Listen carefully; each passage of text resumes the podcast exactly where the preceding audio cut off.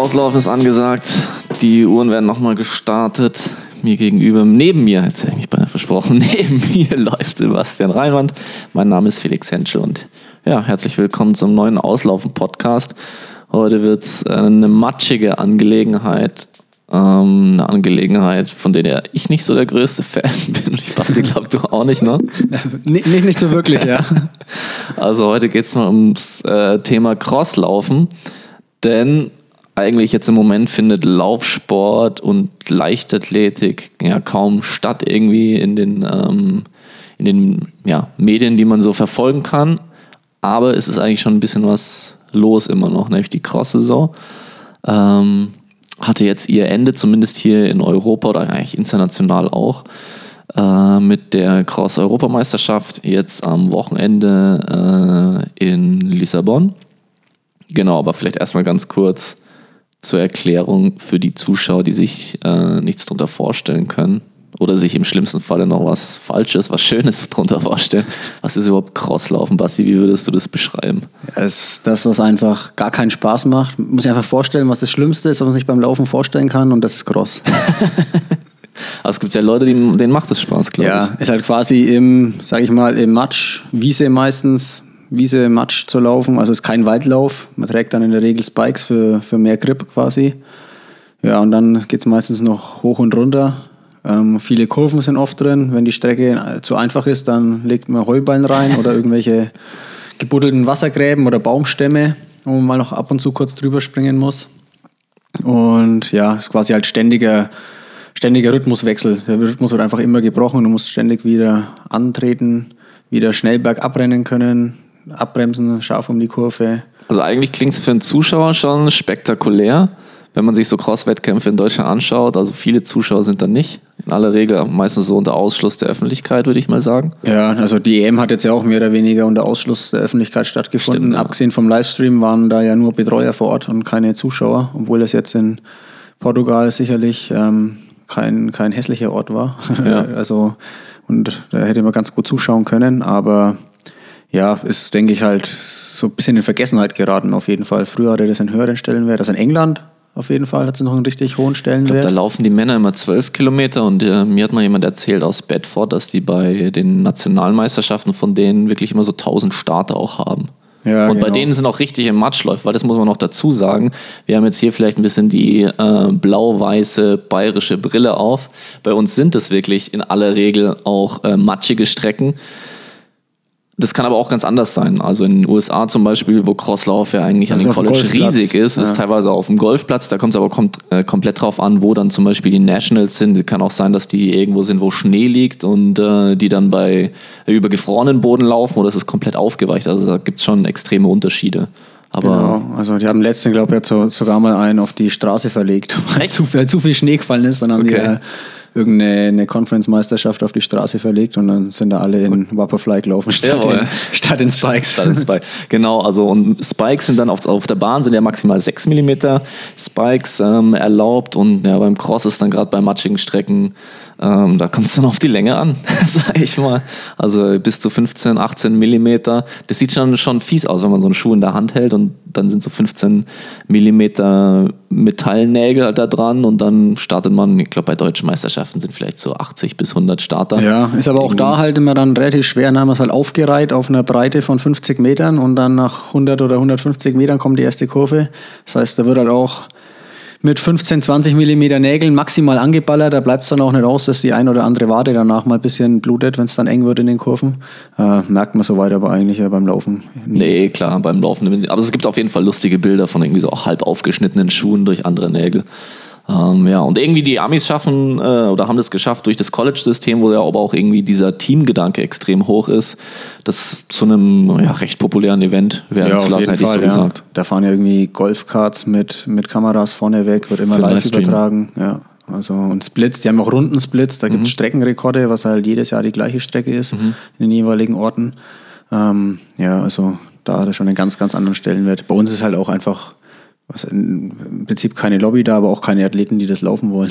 Ja. So, es sind halt relativ wenig Athleten. Man muss noch dazu sagen, ähm, dass es zumindest in Europa auch immer krumme Strecken sind, also es sind jetzt nicht 5000 Meter oder 10.000 Meter oder 10 Kilometer, sondern es ist jetzt bei der ähm, Cross EM bei den Männern war es 10.300 Meter, das Frauenrennen 8.300 Meter ähm, und bei den Junioren liegt es dann meistens irgendwie so dazwischen. Habe ich jetzt gar nicht im Kopf, weißt du, was die Junioren für eine Strecke gelaufen sind? Vielleicht auch 8,3 Ja. wie die Frauen, das Ja, kann gut genau. sein. Ähm, genau, also da ist jetzt irgendwie natürlich keine Vergleichbarkeit mit irgendwelchen anderen ähm, Strecken dargegeben, weil die Strecken auch öfter mal anders sind. In den USA ist das alles ein bisschen anders und da ist dann teilweise auch so, zumindest habe ich den Eindruck, ist schon fast mehr wert, wenn dein College irgendwie den nationaler Meister wird oder ob du jetzt irgendwie Achter wirst bei den Nationals. Was aber Ja, auch schon eine ja, genau. gute Leistung. Ja, also es ist deutsche Crossmeisterschaft, Mannschaft ist ein schöner Erfolg, aber ist auch in der Woche Interessiert darauf wieder vergessen in der Regel. Ja, ja. Ich glaube aber, da könnte man vielleicht die ganze Sache schon ein bisschen attraktiver machen, weil bei den deutschen Meisterschaften ähm, ist es ja auch so, dass immer noch eine Männer-Mittelstrecke angeboten wird und eine Männer-Langstrecke. Und eigentlich ist es beim Cross ja cool oder es gäbe die coole Möglichkeit, dass eigentlich alle Läufer vom 800 Meter Läufer jetzt vielleicht nicht so viele, aber 1500 bis 10.000 Meter bis Halbmarathon oder Marathonläufer zusammenkommen könnten und sich da messen. Aber dadurch, dass du halt nochmal diese Mittelstrecke und Langstrecke ähm, aufgeteilt hast bei deutschen Meisterschaften oder ich glaube auch bei den meisten Landesmeisterschaften, ja, ist halt da nochmal die Möglichkeit, irgendwie sich aus dem Weg zu gehen. Das ist eigentlich ein bisschen schade, finde Ja, ich. genau. Es ist halt, manche machen dann halt Doppelstadt inzwischen, auch Ja. weil die Konkurrenz halt dann oft nicht so stark ist wie bei anderen deutschen Meisterschaften. Ja. Dann läuft man erst die Mittelstrecke, dann noch die Langstrecke oder auch halt bei Landesmeisterschaften als Training oder so, dass man erst ich kurz glaub, lang also, läuft. Ich finde es cool, bei den Amis ist es ja so, dass die sich von ähm, im, Prinzip ja zuerst im eigenen Bundesstaat durchsetzen müssen und dann kämpfen die sich immer weiter. Und vielleicht wäre das mal für die nächsten Jahre eine Möglichkeit, wie man das ein bisschen attraktiver gestalten könnte, weil man muss auch dazu sagen, dass jetzt zwar die Europameisterschaften waren, die deutschen Meisterschaften oder auch die Landesmeisterschaften in aller Regel, aber im Frühjahr immer sind relativ nah nach der Hallensaison. Ja, die sind eigentlich im Prinzip manchmal, glaube ich, sogar in der Woche nach der Halle. Ja, so Anfang gewesen. März.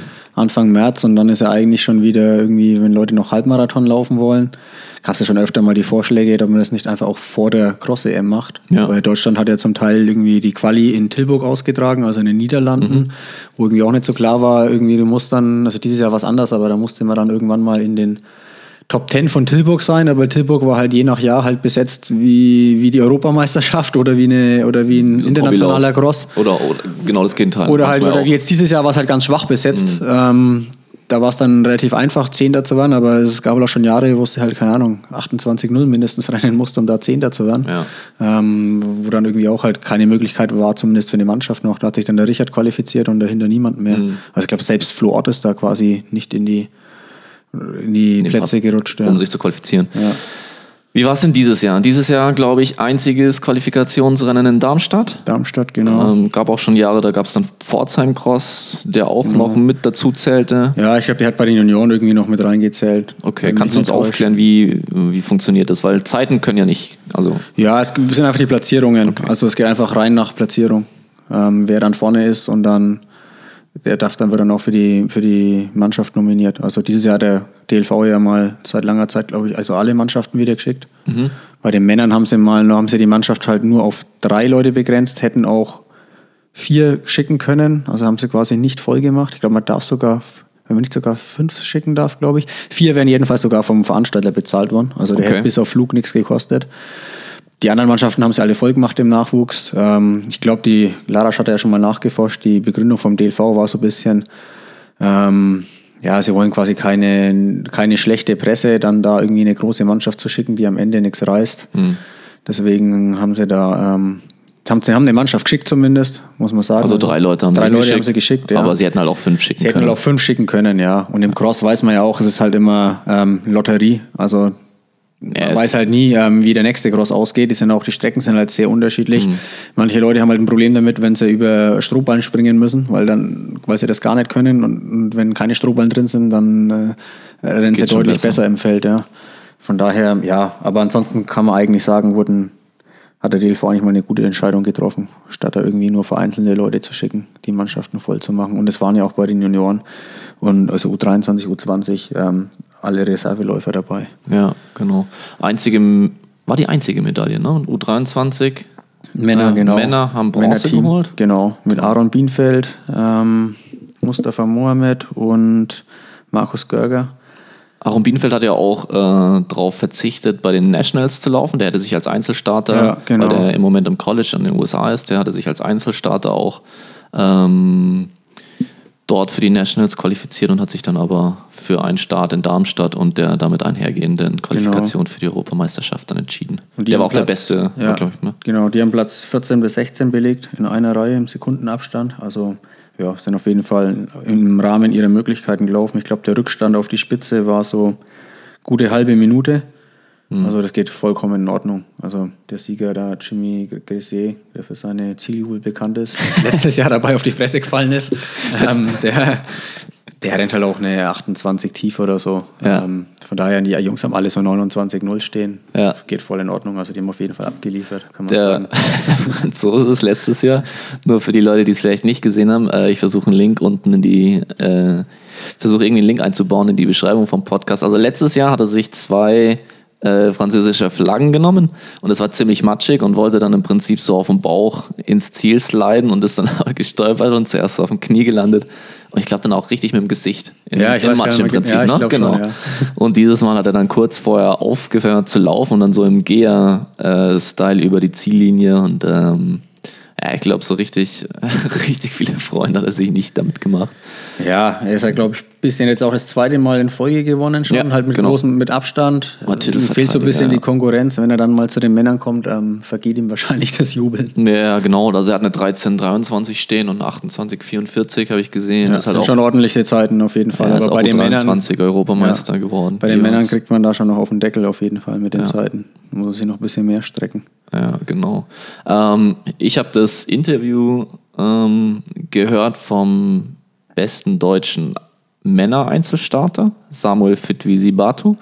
Und ähm, bin da noch, können wir vielleicht gleich noch zu den Ergebnissen äh, kommen.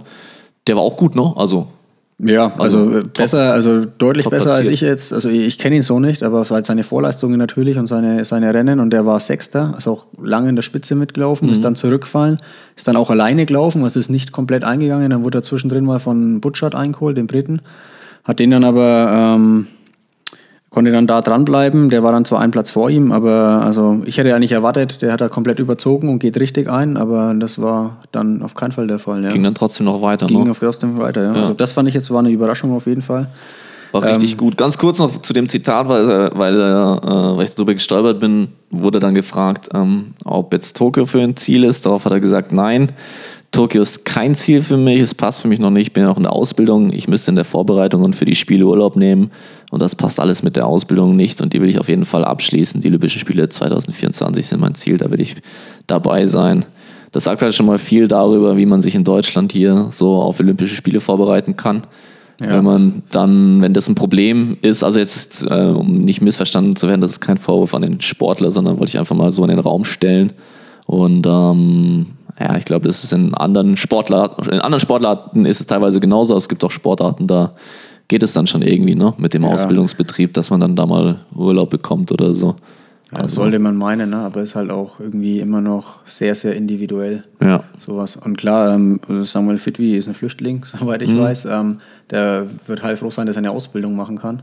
Ja, klar, Ähm, aber wenn er für Deutschland starten kann, dann kann man ja auch alles dafür tun, dass es klappt. Also, ja, bitter. Aber okay. Wir kennen jetzt auch natürlich nicht die, genau- also die Umstände, aber weiß nicht, ich, weiß auch nicht, ob er das Potenzial dafür hätte, sich zu qualifizieren. Ja, wer glaubt auch. Wird schon schwer, ist schon sehr, sehr schwer. Wird schon sehr schwer, ja. Aber you never know. 30 und 13,20 zu rennen. Ähm, wenn, ich, wenn man jetzt aber sieht, wo er sich jetzt da eingeordnet hat, dann ist das wäre es jetzt in Reichweite an dem Würde man Tag. jetzt nicht sagen, dass es total Ja, unrealistisch ist. weil jetzt die Leute, die da gelaufen sind, halt, muss man auch fairerweise sagen, es ist Winter, ne? Die sind jetzt da nicht in ihrer Topform in Mhm. der Regel. Aber ja, Philipp, Illig, äh, oh, Philipp Ingebrigtsen, Zwölfter, genau, war der Titelverteidiger eigentlich. hätte man Ja. vielleicht mehr erwartet. Ja, wusste jetzt auch nicht, wusste halt noch nicht, wie, wie fit er ist. Ja. Ich habe jetzt auch kein Interview danach gesehen. Ähm, eine Runde vor Schluss ist Simon Boch an ihm vorbeigegangen. Mhm. Genau eingangs der Schlussrunde.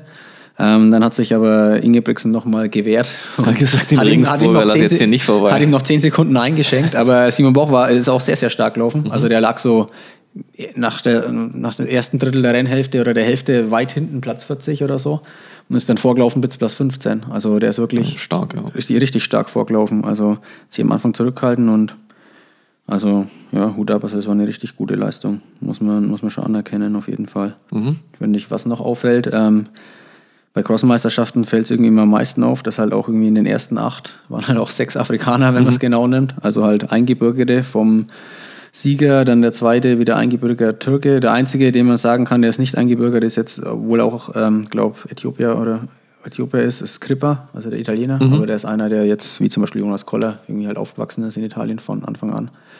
Ähm, ja, dann Platz 4 war eigentlich Julian Wanders, erster, erster Europäer in, Euro, in Europa geboren. Und dann Platz 5 Butcher, also der Brite, der, der zweite. Und dann war Fitwi ist ja auch eingebürgert, dann Belgien, Bukici und Kimeli sind auch Afrikaner.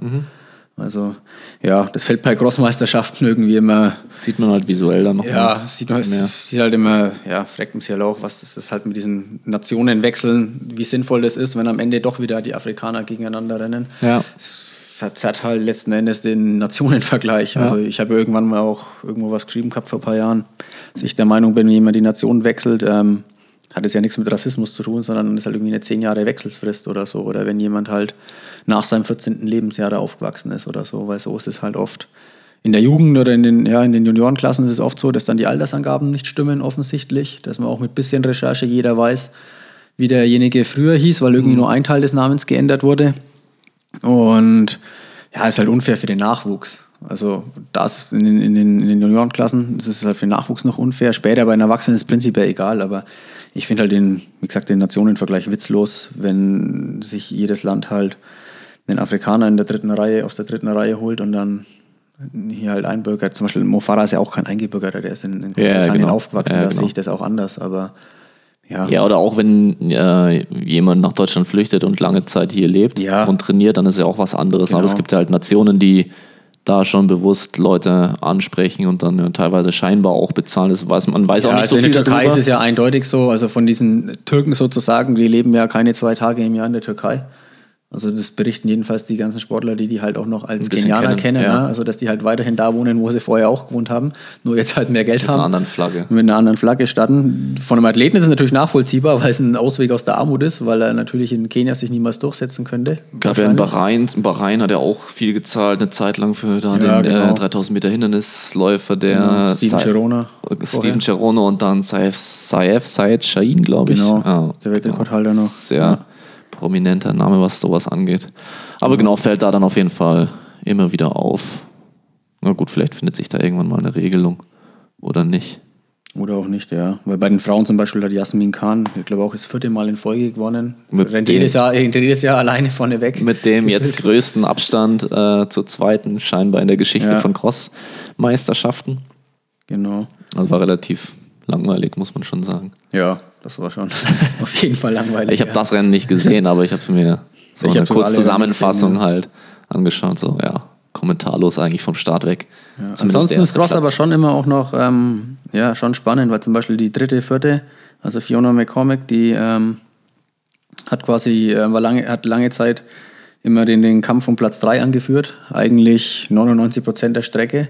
Und du hast immer dahinter auch eine ähm, dunkelhäutige ähm, Norwegerin, was, Schwedin gesehen. Mhm. Und die hat im ausgedacht, würde sie joggen und hat sie dann am Ende auch genauso erledigt. dementsprechend abgenickt, okay. Aber ist bei einer Meisterschaft aber legitim. Ne? Es Völlig. geht ja nur um den dritten Platz. Also Ja. warum soll sie da vorne? Aber war Ja. interessant, wie die andere hat sich dann auch, obwohl sie längst geschlagen war, auch noch voll reinkängt auf den letzten 100 noch, obwohl sie halt dann irgendwie 30 Meter Rückstand hatte. Also Das ist schon manchmal spannend auf jeden Fall. Elena Burkhardt war noch dabei bei den Frauen aus deutscher Sicht. Ähm, die war leider lange Zeit die, diejenige, die Verfolgergruppe um Platz 3, 4, also so an, angeführt hat, ist dann zurückgefallen. Ähm, ja, sah so ein bisschen aus, als hätte sich ähm, übernommen, hat danach aber, glaube ich, im Interview beim DLV gesagt, ähm, sie hatte auch einen richtig schlechten Tag erwischt. Ja. Also ich glaube, sie war im Vorjahr Sechste. Ja, ist klar, dass sie dann versucht, da auf eine Medaille vielleicht zu laufen. Ja, der hat jetzt auch eigentlich eher ein schlechtes Jahr gehabt im Sommer und so. Hat, glaube ich, die, dann die WM auch verpasst und soweit ich war, war sie verletzt. Ähm, sagt jetzt auch, sie war dann eigentlich jetzt mit Cross, mit der Cross-Saison zufrieden, abgesehen jetzt davon, dass sie jetzt den schlechtesten Tag Ja, okay. an, am Wettkampftag erwischt hat, ja. aber das kommt halt einfach vor. Ne? Ja, also genau. das kennen wir, glaube ich, alle. Dann waren noch ähm, eine von den Schöneborn-Zwillingen, Platz 23 und knapp dahinter Dominika Meyer. Ja, die sind in- auf jeden Fall in ihren Möglichkeit geblieben. 23, 26. Also, was man sagen muss auch, ähm, bei den Frauen ist die Leistungsdichte deutlich geringer. Mhm. Ähm, das sieht man in den Abständen halt bei den Männern, kommen die, kommt man halt fast Bisschen enger ins Ziel, ne? rein, ja, und ja, sag Schon mal, weiter auseinander. ja, also ein gefächert 15. bei Platz bei den Männern ist auf jeden Fall deutlich schwerer als ein 15. Platz ähm, bei den Frauen. Man sieht bei den Frauen lagen zwei Minuten zwischen dem ersten und dem 15. Da muss man vielleicht dann vom zweiten bis zum 15. schauen, weil die erste war ja schon weit vorne noch. Ja, aber ja, dann sind Also es dann trotzdem sind's auch mal 15, das sind dann Ja, ist halt eine Minute 1,45, 40 oder ja. so, ja, 1,45. Und bei den Männern ist es halt zum Beispiel eine Minute. Das ist schon ein bisschen dichter dann einfach, ja. Also, ja. Miriam Datke konnte nicht an den Start gehen. Weiß man Genau, nicht, das war schade. Nee, oder? weiß man gar nicht. Also ich hatte am Abend vorher, glaube ich, auch noch ihr klassisches Bild vom Trikot gepostet, wie jeder, Okay. der startet, aber es stand dann irgendwie, glaube verletzt oder krank, irgendwie abgesagt. Ja, es ist auf jeden Fall schade, weil die U23 ähm, Frauen waren ziemlich gut. Da war, glaube ich, eine Triathletin, oder? Ja, Ähm, irgendeine Triathlon-Spezialistin war Platz acht vorne mit oder dabei. Platz 6. Genau. Lisa Tatsch, glaube ich, heißt sie. Ähm, und mit Datke wäre es dann auf jeden Fall, die ja, glaube ich, letztes Jahr, hat die eine Medaille gewonnen? Ich weiß gar nicht mehr sicher. Ja, ich, ich glaube schon. Ja. Ich glaube schon. Ähm, ja, hätte wäre auf jeden Fall ziemlich sicher eine Medaille gewesen in der Mannschaft. Ich glaube, dass sie jetzt Vierte waren. Ähm, allgemein haben ein paar von den ganz guten Deutschen noch gefehlt. Alina Reh, Konstanze Klosterhalfen. Ähm, da kann man ja auch erwarten, dass die dann noch mit Datke Burkhardt in den nächsten Jahren, ich glaube, Wenn die mal alle starten, wenn die mal alle starten, auf jeden können Fall die auch ganz, ganz weit vorne, ganz vorne landen, können. gewinnen vielleicht die Mannschaft Die können eigentlich. die Mannschaft eigentlich gewinnen, auf jeden Fall, denke ich, bei den Frauen dann. Ich glaube aber, dass ähm, die nochmal U23 laufen zum Teil. Also müssen wir uns zwei Jahre gedulden. Ja, aber auch in der U23 können sie gewinnen, oder nicht? Da denke ich auch auf jeden Fall, ja. Ist halt immer die Frage, wie das zusammenkommt. Ne? Also Ja. Alina Reh hat jetzt halt auch gesagt, sie macht jetzt gerade Pause wahrscheinlich oder Ja. so. Wann ist eine Cross-WM wieder? Die ist eigentlich immer im März oder so, soweit ich weiß. Die ist dann eher im Frühjahr, ja. Die passt selten rein. Genau, hatten wir vorher schon so ganz kurz äh, angesprochen, dass das alles ein bisschen äh, auch der, scheinbar auch der Cross-Kalender international, äh, die sind sich auch noch nicht so ganz sicher, ob es jetzt eine Herbstsportart ist oder eine Ja. Frühjahrssportart. Es gibt ja noch eine Mixed- Mixed-Veranstaltung, gab es noch, ich glaube Mhm. zum vierten Mal, wo dann ähm, so viermal eine Meile gelaufen wurde. Also immer Frau, Mann, Frau, Mann. Ja, ist gut gemeint, aber, aber auch ziemlich totlangweilig. Vor allem, weil halt, man muss halt einfach wissen, Cross-Saison, da ist eh schon eher die zweite Reihe noch mit am Start, weil halt nur jeder Zweite der ersten Reihe überhaupt Cross läuft. Und dann soll noch jemand Mixed laufen. Dann fallen halt, dann kommt halt die dritte oder die vierte Reihe dran und dementsprechend gestalten sich dann auch da plötzlich die Abstände, weil dann rennt halt jemand über 1500 Meter plötzlich 10 Sekunden schneller als ein anderer. Und das macht das Ganze halt irgendwie nach dem zweiten Wechsel dann sehr, sehr langweilig. Recht deutlich, ja. Ja, und recht deutlich. Da, keine Ahnung, ich habe auch mal noch mich mit jemandem unterhalten, was da irgendwie vielleicht interessanter wäre, wenn man so eine Art, vielleicht am Tag vorher irgendwie die Einzelstarter aus der Langstrecke vorher in der Mixed laufen müssen oder so, dass man irgendwie Dass du vorher schon eine Vorbelastung ja, hast, sozusagen. ja, oder dass man es halt einfach eine Stunde danach noch die Mixed rennt. Aus, Nur Starter laufen dürfen, die auch einzeln gestartet sind auf der Langstrecke. Oder du machst halt eine kürzere Runde, ne? machst halt eine 400-Runde und lässt die halt von jedem achtmal laufen. Ja, oder so. Ja. Aber ja, das war ein bisschen Trauerspiel auf jeden Fall. Ja, naja gut, prinzipiell ist es ja okay, wenn sowas immer mal wieder ausprobiert wird. Ja, man kann es auf jeden Fall ausprobieren. aber Ich glaube, es war jetzt das vierte Jahr, wird jetzt langsam dann. Wenn es nie, es hat jetzt scheinbar noch nie für solch so viel Furore gesorgt, dass man gesagt hat, boah, geil, dass die das jetzt eingeführt haben. Von Ja, daher- weil auch einfach viele Nationen da keinen mit hinschicken. Ja. Einfach aus dem Grund. Also, Naja, du kannst ja auch niemanden verpflichten. Also Cross ist jetzt auch nicht so prestigeträchtig Ja. wie jetzt irgendein anderer, äh, wie, wie irgendein anderes Sommerevent in der Leichtathletik Ja. oder im Laufbereich. Also ich glaube, Cross ist immer das Erste, was aus dem Kalender gestrichen wird, noch vor der Halle wahrscheinlich für Ja. viele Leute. ja, denke ich auch. Aber es gibt auch den ein oder anderen Cross-Spezialisten, die sich dann freuen. Und Ja, ich glaube, Bekele war siebenmal Cross-Weltmeister, ja, ja. fünfmal Doppelwelt oder Bei den Afrikanern ist Cross auch noch äh, irgendwie prestigeträchtiger. Ja, da ich kommen glaub, dann auch teilweise ja auch wirklich alle zusammen bei der Weltmeisterschaft. Ja, die Oder laufen ja auch mit 200 Europameisterschaften. Leuten Cross, ähm, wo ein Europäer da, also in Kenia Cross, wo Ja. ein Europäer keine Chance hat, da irgendwas zu reißen, ne? weil dann auch die No-Names sozusagen mitrennen können, die halt trotzdem mal auch alle noch besser wären als die allermeisten. Also die ähm, besten Deutschen fast. als ja. die, ja, das auf jeden Fall. Aber Oder die besten Europäer. ja, Julian Wenders war der Beste. ja. Äh, der, äh, oder der hatte sich auf jeden Fall sehr gefreut.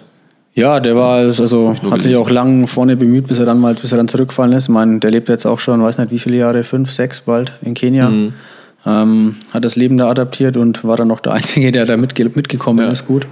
Butcher eben noch, der Brite. Aber genau, also ja, Wanders, ähm, ja, ist ein Phänomen so bisschen. Ne? Auf der Straße ja Weltklasse kann man fast sagen, also eine 59 tief im Halbmarathon, auch 27, 20 glaube ich. Auf der Bahn hat er sich Auf der Bahn irgendwie tut er sich immer noch sehr, sehr schwer. Mich hat er noch nie geschlagen auf der Bahn. ich habe ihn einmal geschlagen und einmal ist er ausgestiegen. Wo seid ihr denn gegeneinander gelaufen? In Oddegem oder? immer, ja. Okay. Classic. Genau. Naja, gut. Also genug mit dem Matsch. Wir haben ja kurz überlegt, ob wir jemanden einladen, der sich damit richtig auskennt oder dem das Spaß macht, aber das war uns dann beiden zuwider. Ja, ich kenne einfach niemanden. Also ich glaube, ich bin in meinem ganzen Leben zwei gute Crossrennen gelaufen und da war ich zweimal Zweiter hinter Martin Grau und der ist dann zweimal Deutscher Meister geworden. Das war auch die einzigen Male, die ich gut gelaufen bin. Und die anderen Male war es eher so, dass es, ähm, wenn Frauen im Rennen gewesen wären, mich vielleicht die erste Frau geschlagen hätte. Ich hatte, also ich habe eine lustige ähm, Begegnung. Ich glaube, es war wirklich die erste deutsche Crossmeisterschaft, die ich gehabt habe. Das war in Regensburg. Hm, könnte 2006 gewesen Fünf, sein. sechs, sechs, ich glaube sechs. Boah, das Genau. war aber auch gleich einen Schuh verloren. Ja, genau. Da gab es eine so eine Senke. Da stand man dann wirklich so, ich würde mal sagen, ja, kurz, je nachdem, wie lang der Unterschenkel ist, äh, kurz bis zur Kniescheibe wirklich im Wasser. Und da standen mehrere Leute, die dann den Fuß rausgezogen haben da, Ja. aber halt dann ohne Schuh. Und dann ist man so einen, ich sag mal 6, 8 Prozent äh, Hügel kurz hochgelaufen, musste dann durch einen Sandkasten laufen Genau. und von dem Sandkasten aus nochmal so einen 40 Zentimeter Sprung. Und dann Und tief dann, runter. Dann tief runter, dann ich auf. Eis und da hat es richtig viele Leute auf die Ja, ja, da bin ich auch runtergeflogen. Ich glaube, da ist mir Ja, sogar der Mario in die Hacken getreten. Ja, genau. Irgendjemand hat es mir von hinten so in die Hacke und dann bin ich einen Abflug gemacht. Ich, glaub, ich bin mir nicht mehr sicher, aber ich glaube, das war Mario Gansdorfer. Kriegst du den raus. Ja, Naja, genau, Mario, ne? Du weißt. Also, Cross macht doch Spaß, ne? In diesem Sinne, vielen Dank fürs Zuhören. Mit dem Auslaufen. Die Uhren werden angehalten unter die Dusche. Bis zum nächsten Mal. Ciao. Ciao.